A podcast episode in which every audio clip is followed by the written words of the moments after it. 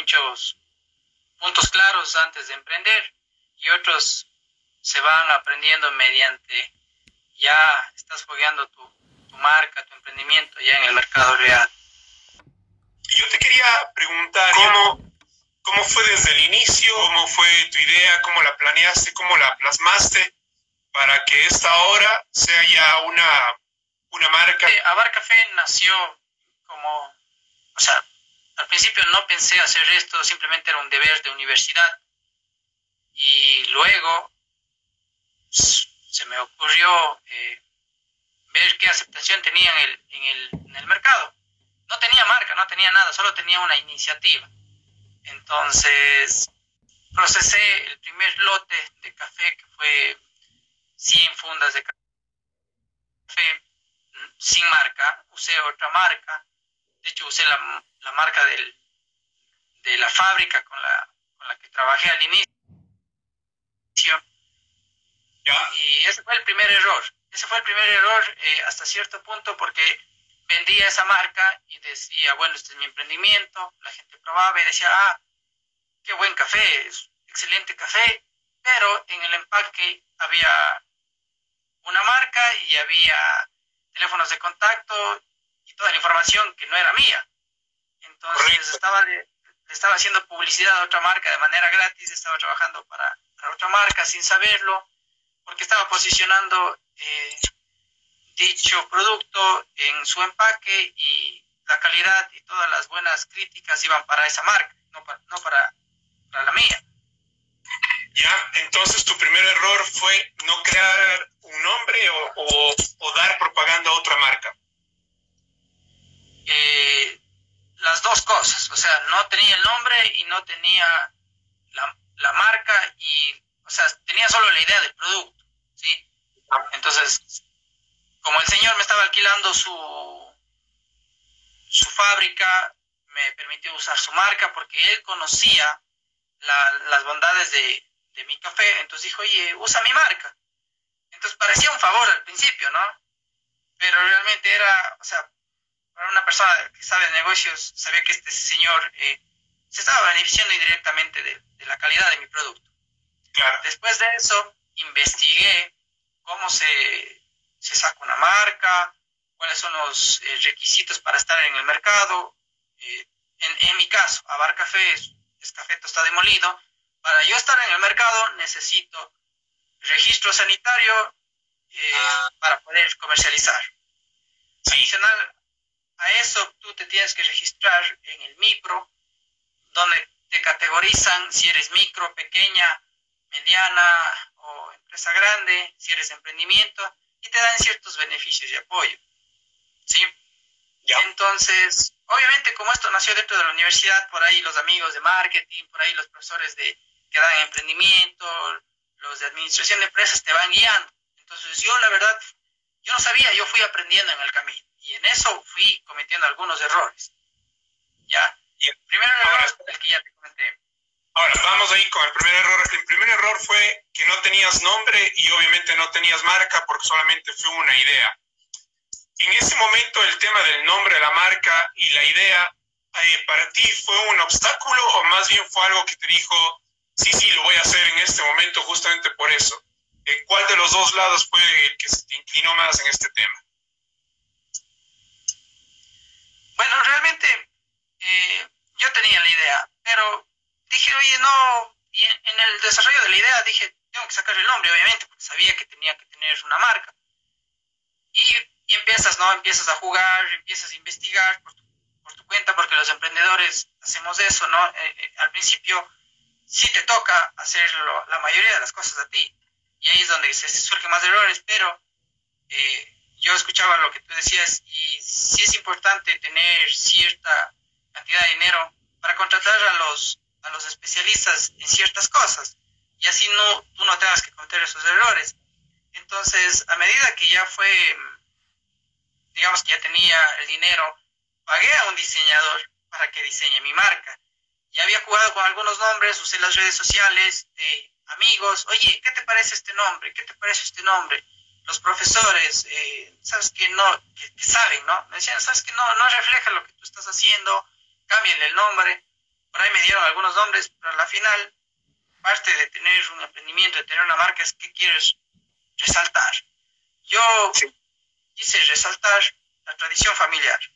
¿sí? En, mi, en mi familia llevamos más de 50 años cultivando café, no como eh, em, una fuente de ingreso, no como un enfoque empresarial, más bien es cultural, es tradicional, porque mi familia es de Loja. Entonces, mi abuelo tenía una finca donde parte de lo, que él cultivaba era café y, era, y es café orgánico.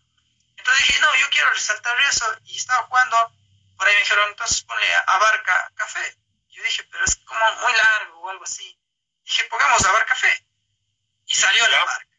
Al inicio con un logo, o sea, las personas que me decían, oye, ese logo parece un capo, parece que estuvieras vendiendo sombreros, porque era un tipo con un sombrero y un café, o sea, y eso no funcionaba. No, no, no funcionaba, entonces dije, no, tengo que hacer algo. Ahí es donde que, o sea, los emprendedores tienen que saber quién les puede ayudar. Si no tienes el recurso económico, busca a alguien quien te ayude. Hay organizaciones. En mi caso, yo acudí al MIPRO. En el MIPRO me diseñaron el logo. Con una diseñadora que conocía, ya sabía la psicología de colores, qué colores van para el producto que yo estoy manejando, e hicieron el logo. Pero a pesar de su profesionalismo, ya en el mercado eh, la gente empezó a confundir la marca. No decían Abar Café, decían Cabar Café, porque el logo tenía un rasgo en forma de C y confundía al consumidor.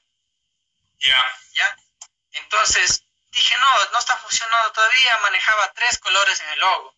Y en diseño, entre más simple, es mejor. Entonces, después de eso, dije, no, o sea, este logo me gusta, pero no está funcionando, simplifiqué. Hablé ya con otro diseñador, obviamente ya se iban generando ventas y podía pagar. Entonces pagué a un diseñador, le dije, verá, quiero que simplifiques, ¿no? estas son mis ideas, deme algo simple que la gente no confunda. Le explicaba cuál, cuál era el problema. Entonces, cogió, me mandó unas propuestas y es el actual logo que, que, tengo, que es legible, que maneja un color y la, la gente le identifica, digamos, de lejos, de cerca, se puede imprimir de manera amigable en cualquier superficie. Entonces ya es un logo que, digamos, fue, fue testeado y que ahora sí está funcionando. Ya. Ahora, en cuanto a este tema de, logo y que tú tuviste que ir a MIPRO y te ayudaron, eh, ¿cuál es tu, tu, reflexión en cuanto al tema, al tema del logo y los problemas que tú tuviste? Para ti, el momento de hacer un logo es más bien identificar los errores que tú tuviste con una idea anterior o más bien es poder aportar buenas ideas para la creación de un logo, eh, de un logo que sale ese rato de la imaginación. Ya, a ver, aquí hay varias respuestas. Si tú tienes el presupuesto, te vas a evitar todos los errores que yo cometí, porque vas a pagar a una persona o a un grupo de personas que van a hacer ese trabajo por ti. En mi caso, yo lo hice personalmente. Entonces, yo tuve que, que, hacer eso porque no sabía, tal vez porque no quise gastar en los profesionales, porque decía, oye, me cobran 500 dólares por el logo, pero yo lo puedo hacer, me ahorro esa plata. Ah, pero si tú puedes pagar, es mejor pagar a los profesionales para que te hagan el logo y tú te evites todo eso. Ahora, eh, ya si tú tienes ya un logo bien diseñado con todas las técnicas, puede ser que la gente tenga o no tenga la aceptación, ¿sí? Eh, ya te toca ver qué es lo que dice el mercado, porque todo el mundo te va a decir, tu logo es bonito o tu logo es feo, y todo el mundo va a tener su propio gusto. Entonces ahí llega un momento en que tú dices, oye, no, yo quiero que este sea este logo, es técnico, está bien diseñado, funciona por más que le guste o no le guste a la gente, porque ese es otro problema, ¿no? Todo el mundo te va a dar su opinión y te va a decir, es bonito, es feo, el que sabe te va a decir, no funciona, no funciona, y eso es lo que se debe escuchar al profesional, te va a decir, tu logo no funciona por esto, ¿ya? Ya. Eh, pero si alguien te dice, oye, no, no me gusta, está feo, o no sé, esas, esas críticas es como que no, no les debes parar mucha bola porque ya es más subjetivo, ¿no? Es más ya al gusto de cada persona. Tú tienes que enfocarte en que tu logo esté técnicamente diseñado y que transmita lo que vos quieres transmitir. y, ya. Oye, y en, cuanto, y en, cuanto, al tema de las, de las críticas que me contabas hace un momento, eh, en el camino, ¿qué críticas tú, porque me imagino que ya aprendiste a discernir, qué críticas para ti eran así como consejos y cuáles eran críticas como tal en cuanto a este tema del logo y los diseñadores?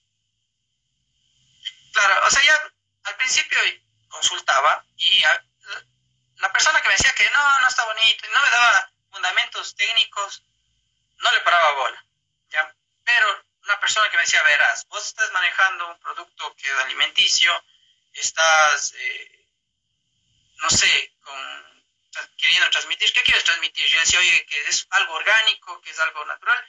Entonces dice, me, me, hacían comentarios como que maneja, no, no manejes figuras cuadradas, maneja figuras eh, redondas, curvas, porque eso significa algo orgánico.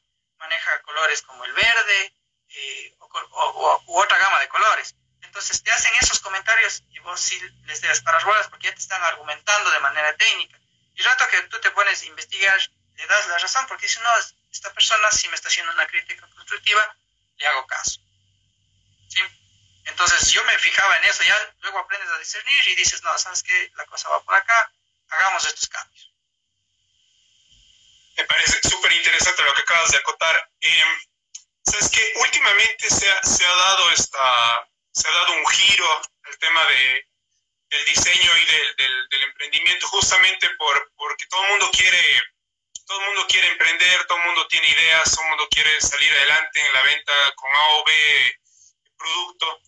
Y eh, puntualmente a ti que vendes un producto de, de consumo que prácticamente es una necesidad porque es, es, un, es, es algo que comes.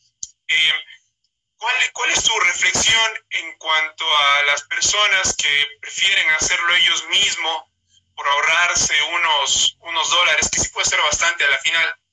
Eh, ¿Cuál es tu reflexión? Uno, eh, a, a, las personas que prefieren hacerlo ellos mismos sin, sin gastar y cuáles tus razones, más allá de los errores, más allá de los errores, cuáles tus, tus, tus razones por ir a un profesional y cuál es el reflejo de este profesional en el futuro que se ve en tu trabajo. Ya, a ver, va, si lo quiere hacer uno mismo, o sea, te tienes que capacitar. O sea, no es que yo lo hago a mi manera, tienes que estudiar, tienes que, instruirte y lo puedes hacer. O sea, te puedes abordar eso. O sea, yo, por ejemplo, para mí, eh, hacer una página web es complicado pero muchos amigos míos han tomado cursos y lo han hecho. No han acudido a un ingeniero de sistemas para hacerlo, porque es posible. En el tema de diseñar tu marca también es posible. O sea, si tú sigues un curso, aprendes, lo haces tú mismo. Pero el camino es más largo. Te ahorras la plata, pero inviertes dinero. ¿Ya? Y eso no quita de que tengas que acudir a profesionales de manera directa, es decir, que les pagues, o de manera indirecta, algún pana que sepa, que te cole de buena gente. Ya pero si tú tienes cierto ahorro, tienes el presupuesto, o sea, por más que te parezca caro, invierte. Porque las realidades entre emprendedores no siempre es la misma. O sea, puede haber un emprendedor que sí tenga los ahorros y puede haber otro emprendedor que realmente está haciendo esto por necesidad. Es decir, no tiene la plata. Más bien hace esto para generar ingresos. Entonces la realidad es diferente. ¿ya? Según tu realidad, si lo puedes pagar, hazlo. Te te va a parecer caro, pero te estás ahorrando tiempo, tiempo que puedes invertir en otra cosa, en vender, por ejemplo. Un emprendimiento, si tú no vendes, no tienes un emprendimiento. O sea, solo tienes una idea. Pero si el rato que tú ya empiezas a vender, ahí podemos hablar de un emprendimiento. Si no, solo estamos hablando de una idea. Como te dije, yo al principio tenía una idea. Correcto. y ya estaba procesando, pero no era mi emprendimiento. Yo estaba trabajando para otro señor de manera indirecta con mis recursos. Entonces, eso también hay que tener bien claro. Sí, tienes razón. Ya, ahora verás, eh, hay otro tema que todos los emprendedores siempre tienen eh, la duda y va con el tema de, uno, del diseño del logo en sí y el tema de las patentes, co el colores, etcétera. Y la pregunta que te voy a hacer es aquí, ¿cuántas veces tú cambiaste tu logo desde el inicio hasta el que tienes ahora? Ya me ibas contando un poco este tema. ¿Y cuándo fue que, que tú decidiste, este es mi logo, ¿Y, ¿Y qué recomiendas tú a los emprendedores? ¿Cuándo más bien recomiendas tú a los emprendedores ir tras un, profesional Em, cuando ya tienen la idea clara o cuando recién, han eh, cuando recién han iniciado, porque hay muchos cambios en el camino. Entonces, ¿cuáles son tus recomendaciones en estos aspectos? Ya.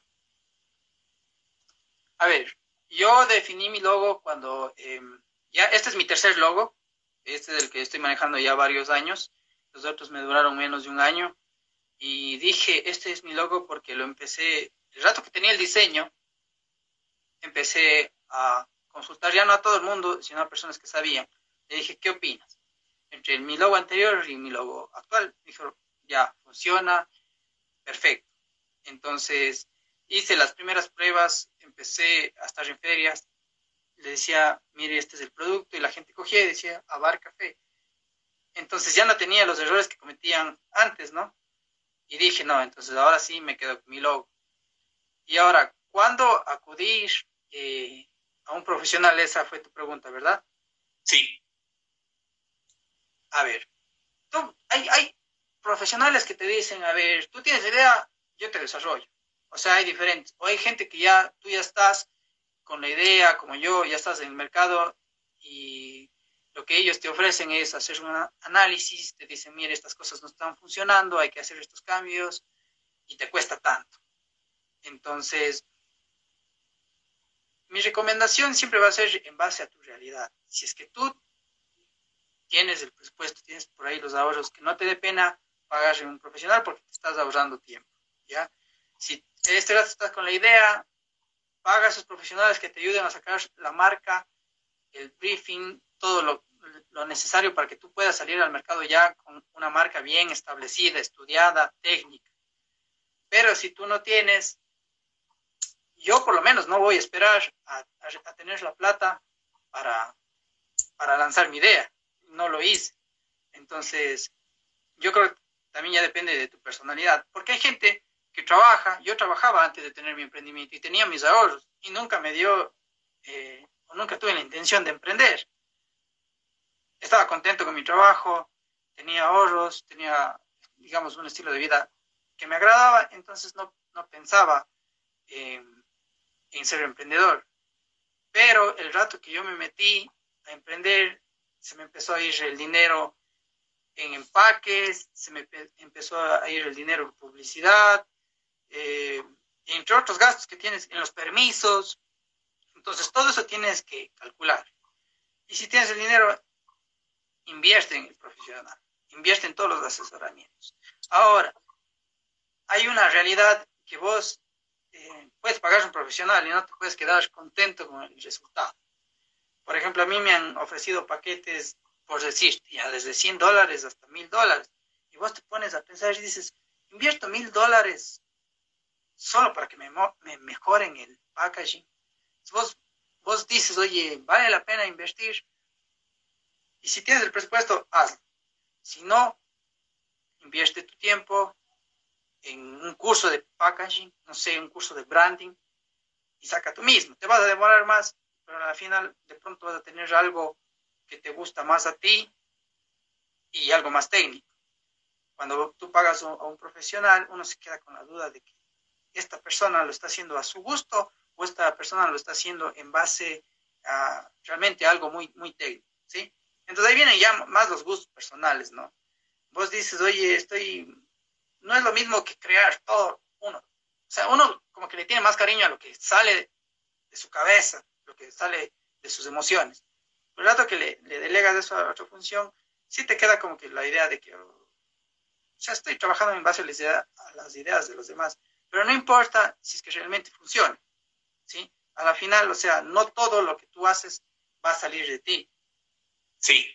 Por ejemplo, el empaque que yo manejo es porque le gustaba a, personas. Decía, negro es un color que se le relaciona con elegancia. El dorado también, ¿ya?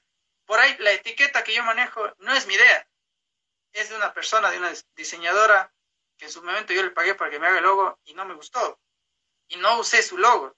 Me mandó tres propuestas porque cada profesional tiene su, su, su o sea, te cobra lo que, lo que vale su trabajo. Claro. No es que vos a un diseñador le dices, oye, te pago, pero me tienes que dar un diseño, un diseño que a mí me gusta. No, él, te va a decir, mira, me pagas y te doy tres propuestas. Y si dentro de esas tres propuestas no te gusta, pues ya pagaste. O sea, yo no los usé, no los usé, pero pagué. Pero lo que sí me, me quedé fue, oye, pero si no quieres pagar etiquetas, si quieres diferenciarte de la presentación del resto de cafés, ¿por qué no usas esta modalidad? Y dije, oye, es, es artesanal, se ve bien, está bien. Entonces, la manera en la que yo manejo mi etiqueta no, no es mi idea, es de otra persona. Entonces, ya en el, en el desarrollo de tu emprendimiento vas empezando a escuchar a los demás cuando tienen razón y dejando de, de lado tus ideas propias, porque reconoces que funcionan mejor que lo que se te ocurre a ti. Eso. Muy bien, ahora eh, cambiando un poquito eh, el tema, o sea, o pasando del tema, eh, entre las dos cosas que te voy a decir, ¿cuáles crees tú que a ti te han servido más como para poder llevar a, tu marca adelante y poder salir adelante a pesar de las situaciones? Y yo creo que esta situación que estamos viviendo ahora es de, es una cuestión completamente inesperada, nadie se imaginó esto ni en 50 años, pero entre persistencia y buenas ideas, ¿cuáles crees tú de las dos son más importantes para las personas que quieren emprender en un proyecto? Buenas ideas tiene todo el mundo, pero no significa que sean exitosas. Para mí más importante es la persistencia. O sea, em, y ni siquiera te voy a dar un ejemplo mío, porque yo ya llevo varios años y no es que soy millonario, no es que vivo del café, Realmente el emprendedor tiene que pasar algunos años luchando en el mercado para salir adelante. Es raro el emprendimiento que de la noche a la mañana tenga éxito y gran, acogida. Para eso tiene que haber mucha innovación, o sea, tienes que emprender en un mar azul, no en un mar rojo. Yo estoy en un mar rojo, pero tratando de salir de eso, ¿sí? Yo estoy consciente de, en el escenario en el que estoy, pero es persistencia. El ejemplo que te quería dar es justamente, estaba leyendo un poco y es de este man, el que inventó Zoom. ¿Ya? Ah, él, esto empezó, me parece que en el 2011. Y el rato que él proyectó su idea para ganar inversionistas, le dijeron, no, tú estás en un mar rojo, hay demasiadas aplicaciones de video, no funciona. Renunció a su trabajo, tuvo que pasar lo que la mayoría de los emprendedores pasan, que es, oye, no me alcanza la plata, ¿a quién pido? ¿Cómo me financio? y este rato su plataforma, su aplicación vale más de 7 mil millones de dólares. ¿Tuvo una buena idea? Sí, como muchos, pero gracias a su persistencia este rato es multimillonario. Entonces, buenas ideas las tiene todos, diles, es más, si alguien te puede copiar tu idea, es bueno, pero eso es un tema largo de, de hablar. Pero si tú no tienes persistencia, no funciona. Si a eso le sumas buenas ideas y persistencia, creo que es la combinación ideal, ¿no? Bueno, lo, que acabas de decir es importantísimo porque muchas personas, tal como tú dices, eh, tienen una buena idea, la llevan a cabo, pero hay un problema con, Latinoamérica, es que eh, queremos todo inmediato, queremos todo ya, queremos, o sea, eh, y es por la forma en la que el mundo está cambiando, ¿no? Es así como que quiero leche caliente, o el micro la caliento en 30 segundos y ya está lista. Quiero hablar con alguien, cojo el teléfono, le llamo y ya está. Quiero comer pizza, hago el, pedido, ya está en 15 minutos aquí. Entonces, todo, estamos en la, en, la, en la tendencia del ya, ahora mismo. Y cuando se trata de emprender y iniciar un negocio, es más lo que tú dices, es cuestión de persistencia, porque no siempre eh, el, el, que, el que dura un año alcanza la meta, porque la meta puede estar después de cinco, después de tres o después de cuatro años. Y sí, la, persistencia justamente es importantísima y es más importante que las buenas ideas, tal cual como tú dices, porque eh, las estadísticas dicen que el 80% de los negocios quiebran dentro de los cinco primeros años.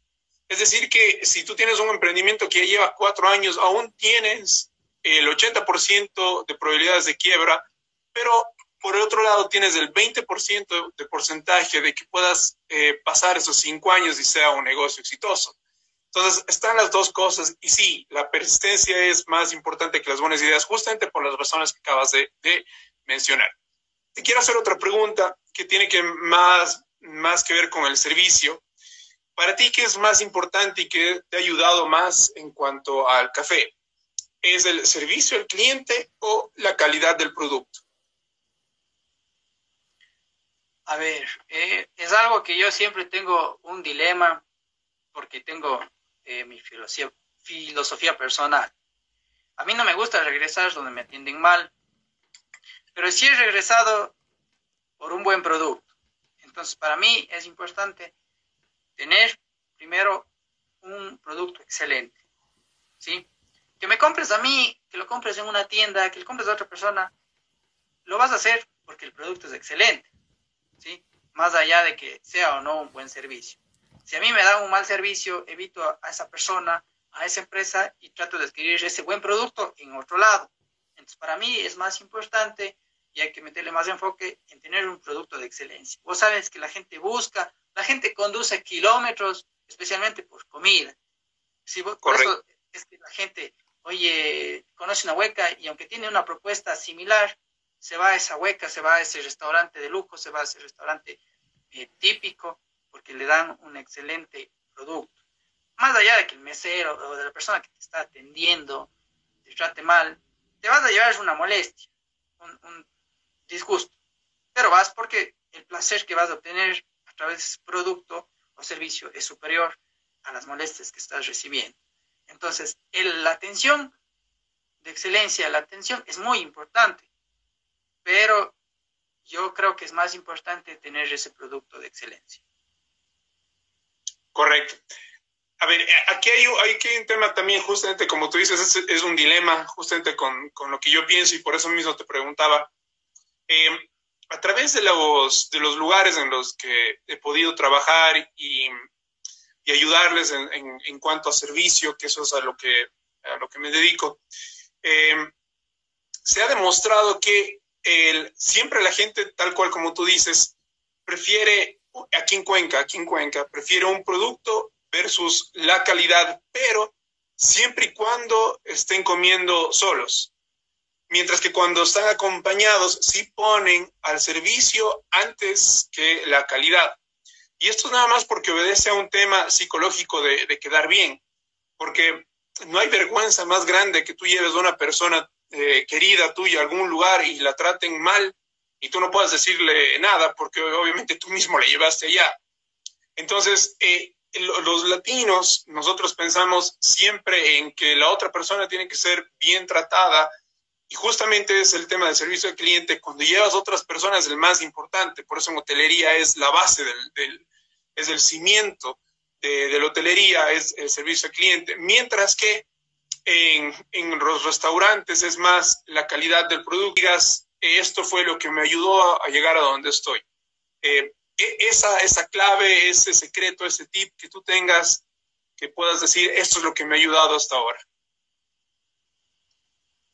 ¿Qué me ayudó? Me ayudó a llegar donde estoy. Bueno, realmente, realmente eh, no darme por vencido. porque eh, hay veces que que realmente ya tu emprendimiento no te da, o sea, no estás comiendo de, lo que te gusta hacer.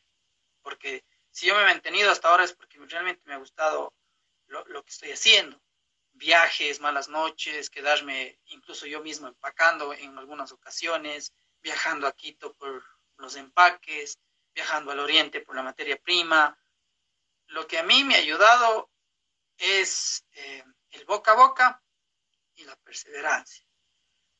Eh, por ejemplo, hay veces que ya más son las deudas que lo que estás ganando y las necesidades, pero gracias a tu persistencia y a las recomendaciones de las personas que en un principio lo hacen porque te caen bien, o sea, el que te apoya al inicio de tu emprendimiento es la persona que es tu amigo, ya no es un desconocido, porque dice, oye, te compro porque soy tu amigo, te compro porque soy tu familiar, pero el rato que vos ya demuestras las bondades de tu producto, te empieza a comprar gente que no te conoce o gente que fue recomendada por alguien que te compró, ya sea llegado o simplemente un cliente anterior, ¿ya? Pero eh, ese boca a boca es el que a mí me ha ayudado a llegar a donde estoy. Porque, por ejemplo, eh, estás acostumbrado a vender cierta cantidad, ya tienes tu demanda medio establecida. Pero por ahí una recomendación de una persona clave, te salen contratos que tú no esperas. ¿ya? Por ejemplo, yo estaba así, digamos, vendiendo ya mi cantidad promedio mensual. Por ahí asoma una empresa que una persona les recomendó y me dice, oiga, mándeme una muestra, les manda la muestra, les gusta, deme 1200 fundas. Entonces vos te quedas así como que, oye, si hubiera renunciado un mes antes, hubiera perdido esto. ¿Entiendes? Entonces, la perseverancia y el boca a boca en mi industria, en mi producto, me ha servido. El networking, yo soy parte de, una, eh, de varias redes y, y, eso también te ayuda. O sea, el networking, relacionarte con más emprendedores, relacionarte con ciertas personas que vos consideras estratégicas para tu negocio. ¿Sí? A, mí me ha tocado regalar muchísimo producto, pero en base a eso he logrado que la gente pruebe mi calidad, porque esa es una barrera, ¿no? Hacer una marca nueva, si la gente no conoce tu producto, te va a decir no. No porque es nuevo, puede ser malo, cuido mi dinero, entonces no compro. ¿Sí? Pero si vos haces esa inversión, dices, oye, te regalo, por ahí, la gente eh, prueba, consume y luego te recomienda. Para mí eso ha sido vital para estar ah, hasta ahora en el mercado y en medio de la crisis. Hay veces que dices, oye, chuta, no estoy vendiendo nada, te sale una llamada, oiga, deme una caja, deme dos cajas, este rato estoy a punto de hacer un convenio con una panadería, busca tus aliados estratégicos. Ella no es mi cliente, la dueña de esa panadería, pero les recomendaron, ¿sí? Porque vos si tienes tu emprendimiento, quieres relacionarte con otros emprendimientos de la misma categoría o de la misma, o sea, que tengan cierta reputación, porque no puedes dañar tu marca. Entonces, estoy a punto de, en medio de esta cuarentena, llegar a un convenio con la panadería para vender café. Entonces, esas son las claves. Sí, y justamente no, no porque estamos en, en pandemia, no hay, no hay negocio, siempre hay algo que hacer. Así no te dé réditos económicos, como tú dices, eh, siempre hay algo nuevo que aprender y la clave es no quedarse sentado sin, sin hacer nada, así sea en la casa aprendiendo algo nuevo, ya es una forma de, de activar ideas y es una forma de, de que la sinapsis neuronal eh, mejore y es, es, un, es un factor clave para poder salir adelante. Eh, Oscar, te quiero agradecer por, por tu tiempo. Igualmente, gracias por la invitación.